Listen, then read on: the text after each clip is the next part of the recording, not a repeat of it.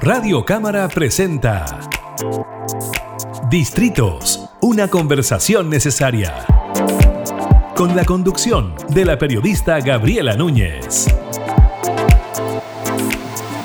Desde la sede del Congreso en Valparaíso nos trasladamos hasta el Distrito 22 en la región de la Araucanía. Ahí nos esperan dos de sus representantes, el diputado de Renovación Nacional Jorge Radjet y el diputado de la Democracia Cristiana Mario Venegas. Junto a ellos hablamos de distritos, una conversación necesaria. Hola, ¿qué tal diputados? ¿Cómo están? Muchas gracias por recibirnos para hablar de un tema tan importante para su zona, también para el país, como es el retorno a clases de los estudiantes, justamente durante esta semana que terminan las vacaciones de invierno y en muchas comunas se está retornando a la presencialidad. Diputado Rasquez, diputado Venegas, muchas gracias por el contacto. Gracias a ustedes. Sí, saludarla a ti, Gabriela, y a mi colega Mario Venegas. Gracias, diputados. Partamos por usted, diputado Radke. Le quería preguntar eh, por eh, su apreciación sobre esta determinación por parte del eh, Ministerio de Educación, las modificaciones que han existido dentro del plan paso a paso, de que ahora incluso las comunas que se encuentren en fase 1 pueden tomar la decisión, los establecimientos educacionales, de regresar a las clases presenciales después de más de un año y medio de pandemia. Sí, bueno, a ver, yo quiero señalar en primer lugar de que mm, eh, quien me acompaña en este momento, ¿no es cierto?, en esta entrevista, don Mario Venegas, fue mi profesor. Y la verdad las cosas que las clases presenciales que él me entregaba eran muy útiles. Y la verdad las cosas que me permiten hoy día eh, estar en una rama que él justamente ejercía en, ese, en esa época, que era las ciencias sociales. Por lo tanto, yo encuentro que la presencialidad es algo muy, muy relevante para este tipo de cosas. Claramente resguardando, ¿no es cierto?, eh, la salud de las personas eh, y aquí justamente el tema de volver a la presencialidad va también por un tema de salud mental, de desestresar a, los jóvenes que ya llevan un año y medio eh, sin incluso ver a sus propios compañeros, sin ver a sus profesores en forma presencial. Claramente creo que eh, es una decisión que va en, en el sentido correcto, pero sí hay que resguardar claramente lo que significa el tema sanitario. Eh, si efectivamente en, una comuna o en un colegio se toma la decisión de que finalmente no sea presencial, habrá que respetarlo justamente pensando en el tema de eh, la salud de las personas. Eh, por lo tanto, creo que debemos ir recuperando de alguna manera la presencialidad en este tema para que, también puedan los jóvenes tener un, un contacto directo con su profesor, que además, en caso de la región de Araucanía, tenemos serios problemas de conectividad, más aún con la situación de violencia que se vive en nuestra región, donde por otro lado eh, se, han estado echando abajo antenas de eh, comunicación eh, de celulares, ¿no es cierto?, de telecomunicaciones, y eso aún ha dificultado más la posibilidad de que los niños se puedan conectar telemáticamente con sus clases. Diputado Venegas, ¿qué le parece que finalmente sean los papás, las mamás, los padres y apoderados los que tengan la última palabra? A la hora de tomar la decisión de que sus hijos vuelvan o no al colegio. Saludarla, Gabriela, y por cierto, saludar a mi ex alumno, ¿no es cierto? Un orgullo eh, ¿ah? que mis clases de educación cívica de hace tantos años hayan motivado, ¿no es cierto?, a seguir los pasos de la política, de la buena política. De algo sirvieron, ¿no? Ah, de algo sirvieron, aunque se nos fue para el otro lado, pero bueno, ya es otra cosa distinta.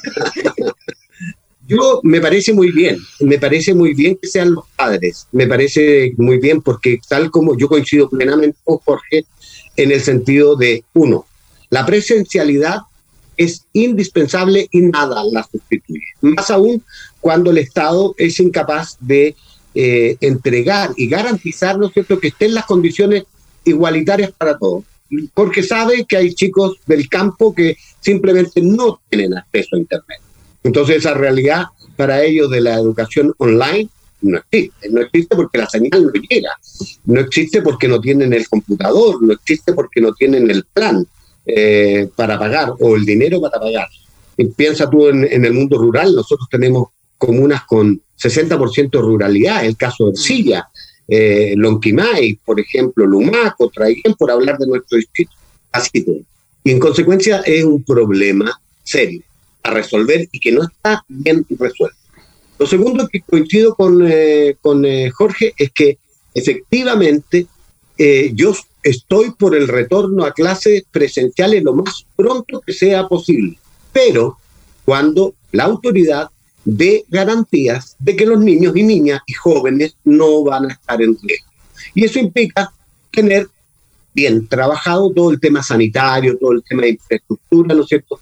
En el ámbito de lo público, hay un problema grave porque, por ejemplo, los colegios tienen una infraestructura limitada. Por ejemplo, un curso de 40 en que hay que mantener los aforos significa dividir un curso en tres grupos mm. para que puedan cumplir con los aforos. Y esto significa entonces que hay que hacer una, una mixtura bien particular de algunos niños presenciales, otros siguiendo online, irse turnando, irán una, una semana. Es complejo, tengo una hermana que es jefe técnica de un establecimiento en Temuco que me contaba la dificultad que tienen para armar. Y se trata de un colegio particular eh, pagado, de, buen nivel y con bastante excelencia académica. Y aún ellos tienen dificultades para ello. Entonces creo que ahí está el, el, problema. Quiero contar, Gabriela y Jorge, que yo he estado dando una metadita así rápida cuando me enteré que veníamos a, eh, nos invitaron a este programa, Angol Capital, en donde hay un alcalde que es oficialista. Eh, eh, él ha resuelto, tiene una mesa que hay organizaciones sociales, incluido el Colegio de Profesores, las que van evaluando semana a semana. ahora han resuelto no volver, no volver. Lo mismo ocurre en Chaiguén, de donde somos originarios, Jorge, ¿no es mm. cierto? Y en otras comunas que han resuelto todavía no volver, lo están evaluando porque a su entender no están las condiciones. Pero vuelvo a la, pregunta original que tú hacías, Gabriel. Yo creo que es indispensable que se haga con la participación de la comunidad educativa y esa está formada por las autoridades, los profesores, los asistentes de la educación, los apoderados y, por cierto, los alumnos. Por eso es que este tiene carácter voluntario, ¿ya? y creo que al menos lo que yo conozco en la región es que son pocos los, los las comunas, eh, hablo por mi distrito al menos, ¿ah? pocas las comunas que han resuelto iniciar clases ahora ya. Diputado Rajet, ¿usted cree que ese quizás es un gran problema que existe en nuestro país, la gran diferencia que puede existir entre el sector privado y el sector público a la hora de entregar las condiciones adecuadas para que los niños y niñas, adolescentes puedan volver a las clases presenciales. No es lo mismo lo que ocurre en un colegio particular pagado, por ejemplo, de la región metropolitana, a lo que puede ocurrir con una escuela pública de su distrito allá, el distrito 22. Sí, bueno, es un tema que, me, preocupa porque eh, hay colegios particulares eh, subvencionados que hoy día están eh, volviendo a la presencialidad en forma parcial en algunas comunas. Estos colegios particulares subvencionados empezarán a ganar ventaja de los demás. Entonces, creo yo que hay que ir evaluando y creo que hay que hacer volver más aún cuando ya en nuestra zona empieza el tiempo mejor, por así decirlo, con menos lluvia, eh, y por lo tanto también es bueno que los jóvenes salgan de su domicilio cuando ya estamos en fases bastante más avanzadas, eh, que la actividad física se vuelva a retomar. De hecho, he solicitado al Ministerio del Deporte y al municipio poder ir creando, los espacios para poder retomar las actividades físicas, que es tan importante. Por lo tanto, el hecho ya de salir de su domicilio, de trasladarse de un lugar a otro, eso facilita claramente también ese, ese tipo de actividad física que va a impedir el estrés, ¿no es cierto? Y la situación de hacinamiento que significa estar en sus domicilios, donde a veces hay más de un, más de un alumno, dos o tres, y que se interrumpen en las clases. Es un tema bastante complejo y para eso tenemos que ir avanzando en la presencialidad. No, no nos podemos quedar eternamente con esta pandemia, tenemos que tratar de, de no de convivir con ella, pero sí, si vamos avanzando, si a, nivel latinoamericano eh, nos hemos destacado en, en, en las decisiones que se han tomado, que aquí obviamente están las decisiones del gobierno como del Congreso Nacional, para entregar recursos, para vacunar rápidamente, para tomar decisiones aceptadas. Eh, creo que también debemos avanzar en el tema educacional para con ello eh, retomar lo que significa la, presencialidad. No quiero que el día de mañana a la, gente que sale de profesional, ¿no es cierto?, en, eh, a futuro, se le diga, ah, usted fue alumno de la época de la pandemia y va a quedar excluido respecto de otros que a lo mejor tuvieron 100% de presencialidad. Entonces no quiero que también se establezca eh, eso como una especie de mancha en su hoja de vida eh, eh, educativa, por así decirlo. Entonces creo que hay que ir haciendo los esfuerzos y ya los colegios particulares subvencionados están avanzando en ese tema y creo que debe continuarse a fin de que se evite claramente la, la diferencia entre unos colegios y otros. Además, diputado Mario Venegas, tenemos un tema en nuestro país que tiene que ver con que los colegios de alguna manera sirven para el cuidado de los menores cuando los papás van a trabajar. O sea, que es un gran problema que también se ha producido en época de pandemia. Los padres y apoderados o tienen que salir a trabajar o bien tienen que continuar con el teletrabajo desde sus hogares. Y bueno, esos niños que antes iban al colegio, muchos de ellos en jornada completa, ya van poquitas horas o día por medio o una semana sí, una semana no, o bien tienen que quedarse en sus casas con el home school. ¿Cómo ve usted también esa problemática que también ha quedado de manifiesto durante la pandemia? Bueno, claro, decir primero que, la brecha, ¿no es cierto? A propósito, el propio ministerio habló de un estudio que se realizó, la brecha entre los colegios públicos, en donde van los niños más vulnerables desde el punto de vista socioeconómico y también cultural, respecto de los colegios más eh, privilegiados de algún modo, ¿no es cierto? Porque el nivel educativo de los padres, el nivel socioeconómico permite mejores condiciones, se acrecienta. Y eso es irreparable y es un tema que hay que abordar. Creo que un gran desafío del Ministerio de Educación eh, futuro, porque desgraciadamente hay una debilidad en la gestión del actual ministerio, en el sentido de no haber eh, proactivamente pensado y considerado esto. ¿Cómo vamos a abordar esta brecha? En primer lugar. Y lo segundo es lo que usted siente. Hay un problema social gravísimo, yo lo siento, dentro de nuestros propios colaboradores, Jorge. Hoy día, ¿no es cierto?, nuestras, por ejemplo, colaboradores, nuestras secretarias, que tienen niños o que están a cargo de, adultos mayores con alguna enfermedad, tienen dificultades para volver a trabajar, aun cuando nosotros se lo pidiéramos, porque ¿cómo hacen para... Eh, eh, no hay lo que había antes, que estaba, ¿no es cierto?, el jardín, o estaba la, la sala cuna, o estaba, ¿no es cierto?, la jornada extendida, etcétera, etcétera. Agrega eso, eh, Gabriela, el tema de la alimentación, que es un gran logro, ¿no es cierto?, de la educación chilena. Son millones de niños que se alimentaban en nuestras escuelas y en condiciones bastante aceptables, porque la JUNAEV ha hecho en mm. eso a lo largo del tiempo, ¿no es cierto?, una tremenda contribución. Esos niños hoy día no tienen alimentación y están recibiendo un subsidio, una caja de alimentos, pero que lo reemplaza. Entonces, hay un problema de impacto social gravísimo. Y las mamás, claramente, si no tienen garantías de con ni la red de apoyo que les permita, ¿no cierto?, dejar a sus niños eh, suficientemente protegidos, no se pueden reincorporar a la vida laboral. Y precisamente esta pandemia, los estudios demuestran que a quienes más ha golpeado precisamente es al empleo femenino. Ah, son las mujeres las que se han visto más fuertemente impactadas por el desempleo que ha generado la pandemia. Así que tenemos un problema social bastante serio que hay, del cual que hay que hacerse cargo. Mm. Diputado Rafi, ¿qué le pareció a usted también la postura eh, por parte del Colegio de Profesores? Ellos han insistido durante toda la pandemia que las clases presenciales se debían retomar recién en fase 4, cuando ahora el Ministerio dice que incluso se pueden retomar en fase 1, si es que el establecimiento o bien el sostenedor, en este caso el municipio, así lo considera. ¿Qué le parece a usted esa postura que ha tenido?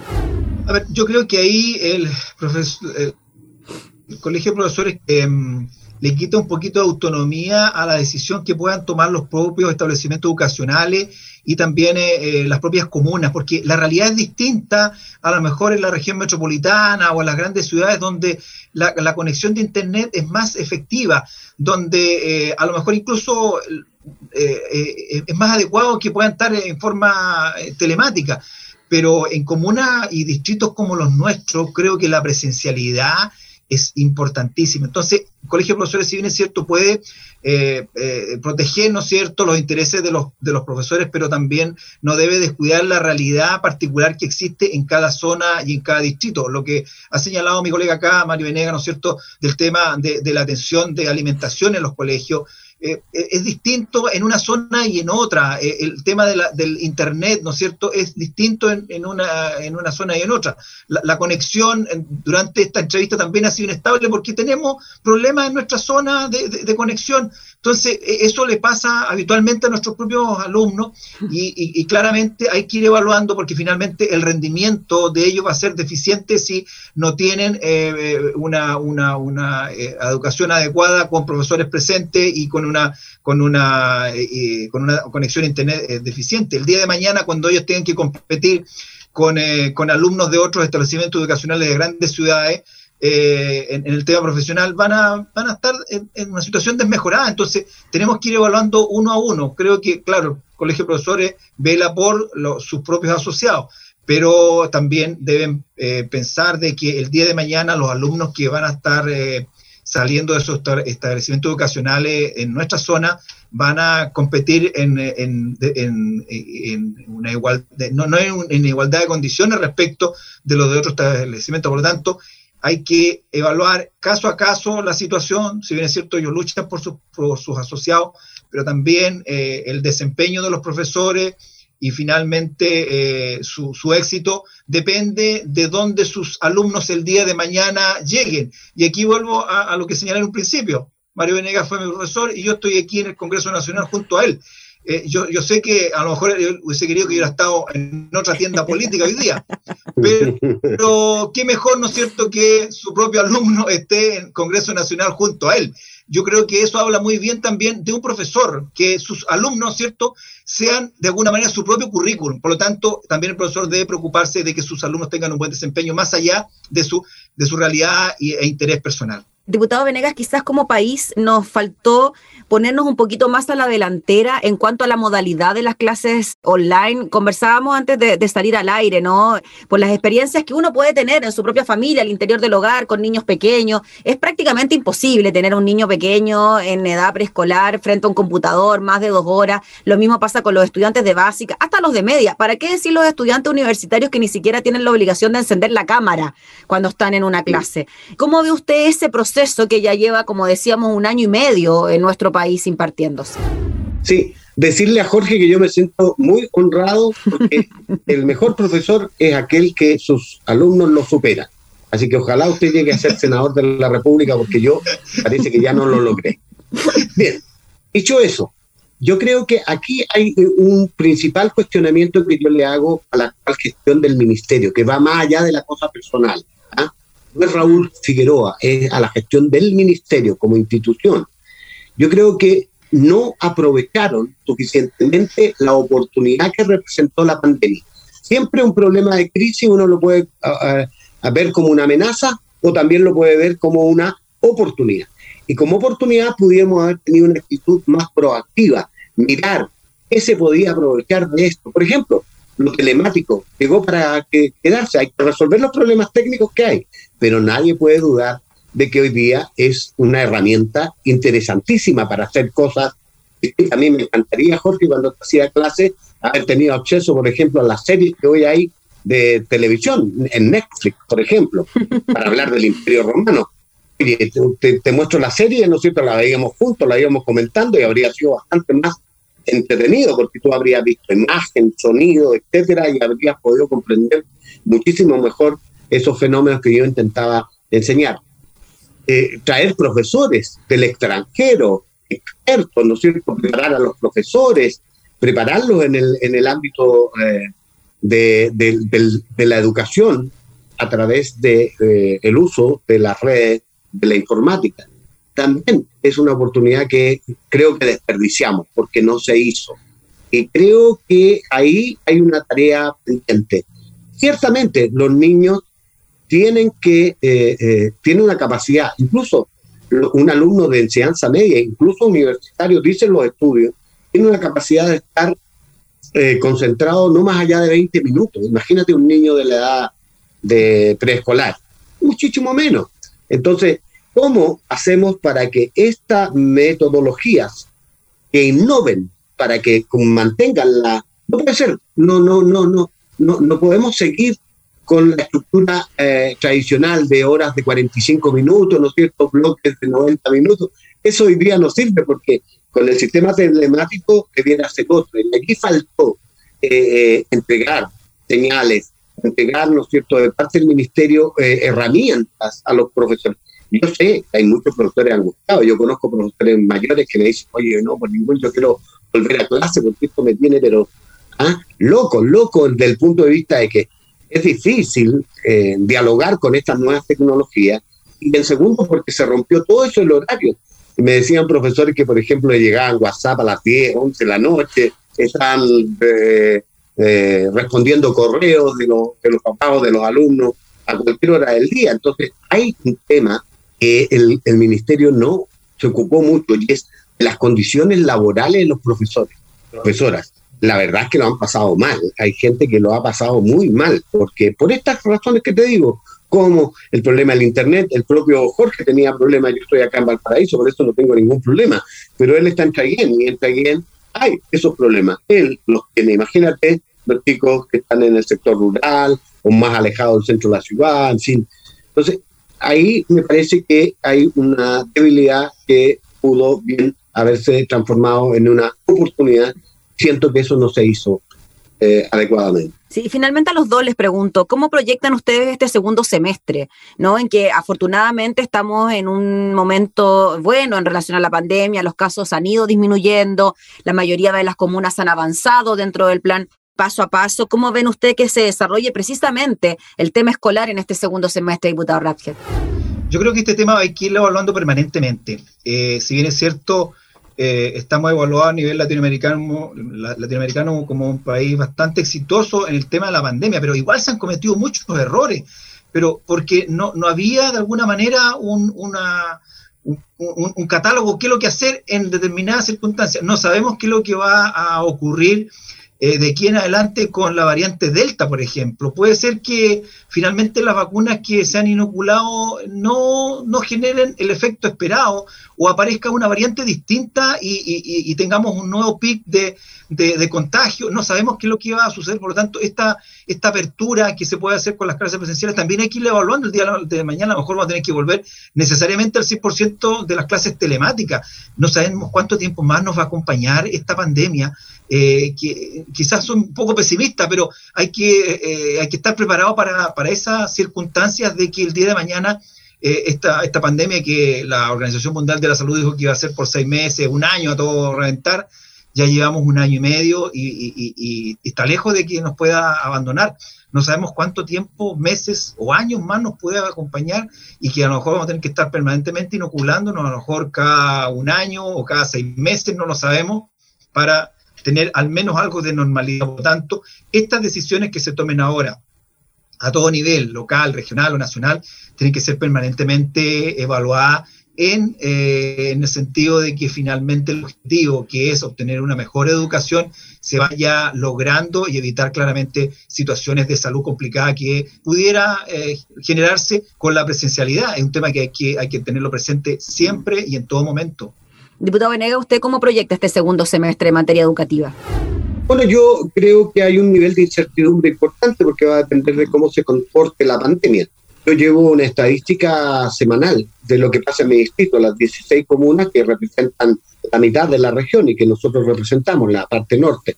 Y la verdad es que los números son muy auspiciosos. te quiero contar que Angol, capital con más de 60.000 habitantes, tuvo 14, 15 contagios en la semana, 15, y la semana anterior había tenido 14, es lo que es extraordinariamente bueno, tanto así que estamos en fase 4, tres comunas de mi provincia, de nuestra provincia, a saber, Angol, Renaico y Victoria, estamos en fase 4, y hay varias en fase 3, eh, recientemente entraron otras, como Cuyucuyi, Los Houses, por ejemplo, entonces está, son buenos los números hoy pero nadie, nada nos garantiza, como bien decía Jorge, que no podamos entrar en un proceso de involución, es decir, de retroceso. Yo espero que no, sinceramente, yo espero que no, porque eh, no es bueno para el país, no solo en lo educativo, sino que mm. en, en, ámbitos, ¿no es cierto?, de la convivencia, de la salud mental de la gente y muy especialmente en el impacto económico, ¿no es cierto?, que tiene para muchas áreas productivas y la pobreza, el desempleo, bueno, hemos retrocedido. Dicen los estudiosos por ahí que hemos retrocedido, más de una década eh, en, en, algunos indicadores, ¿no es cierto?, de pobreza dura, etcétera. Entonces, Dios quiera que no retrocedamos. Pero para eso tenemos que todos estar ahí. Y desde la escuela también se puede hacer una ayuda, ¿no? Tomando conciencia, sirviendo los colegios también como apoyo a este proceso de mantener los protocolos y cumplir con los protocolos, etcétera. La duda es si es que esta apertura y en la medida que sea masiva este, no genera condiciones para que nuestros niños se puedan contagiar y ser portadores y generar contagio en los adultos. Eh, es más, ayer al comienzo, como no sabíamos mucho, hablábamos de que en realidad los niños no se afectaban mucho que el virus. Pero ahora sabemos que existe un síndrome que se llama TIMS, que es extraordinariamente peligroso. Yo, yo tengo hoy día nietos pequeños y, no quisiera, ¿no es cierto?, siquiera, ni por ventura, que eh, pudiera estar eh, en riesgo. Entonces, creo que ese es el problema. Eh, no, no tengo, más bien tengo la esperanza de que se vaya normalizando, que ojalá, ¿no es cierto?, hayamos derrotado, vayamos derrotando, digamos, el team.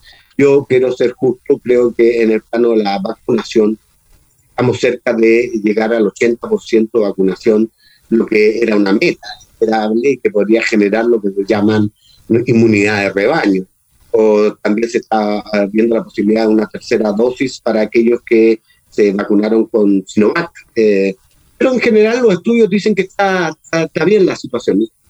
Dios quiera que eso no ocurra. Lo que sí tengo claro, Gabriel, y con esto termino, es que independientemente de lo que ocurra en este semestre, las autoridades de hoy las llamaría a pensar que vamos a hacer el próximo año cuando estemos en normalidad para eh, resolver los problemas de déficit en los aprendizajes, ¿no es cierto?, que han afectado a todos por igual, en distinta magnitud, pero a todos por igual, y son dos años, un año y medio, casi dos años, y esto tiene un impacto en el nivel de aprendizaje. piensa tú en los niños que tenían que hacer su práctica en el mundo de la educación técnico profesional, lo que decía Jorge, van a quedar, ¿no es cierto?, con un déficit ahí en su formación teórico-práctica y eso hay que resolverlo. Tiene que haber programas, tiene que pensarse en eso, diseñarse. ¿Cómo poder hacer para que los niños del próximo año, pongámoslo en normalidad, recuperen en parte los aprendizajes que no lograron durante estos dos años de pandemia? La pregunta es gran desafío, además, ¿no es cierto?, para todo el sistema y que va más allá de los gobiernos, que va más allá de las cosas puntuales de, de los municipios. Es un gran desafío para el sistema y para el país en su conjunto.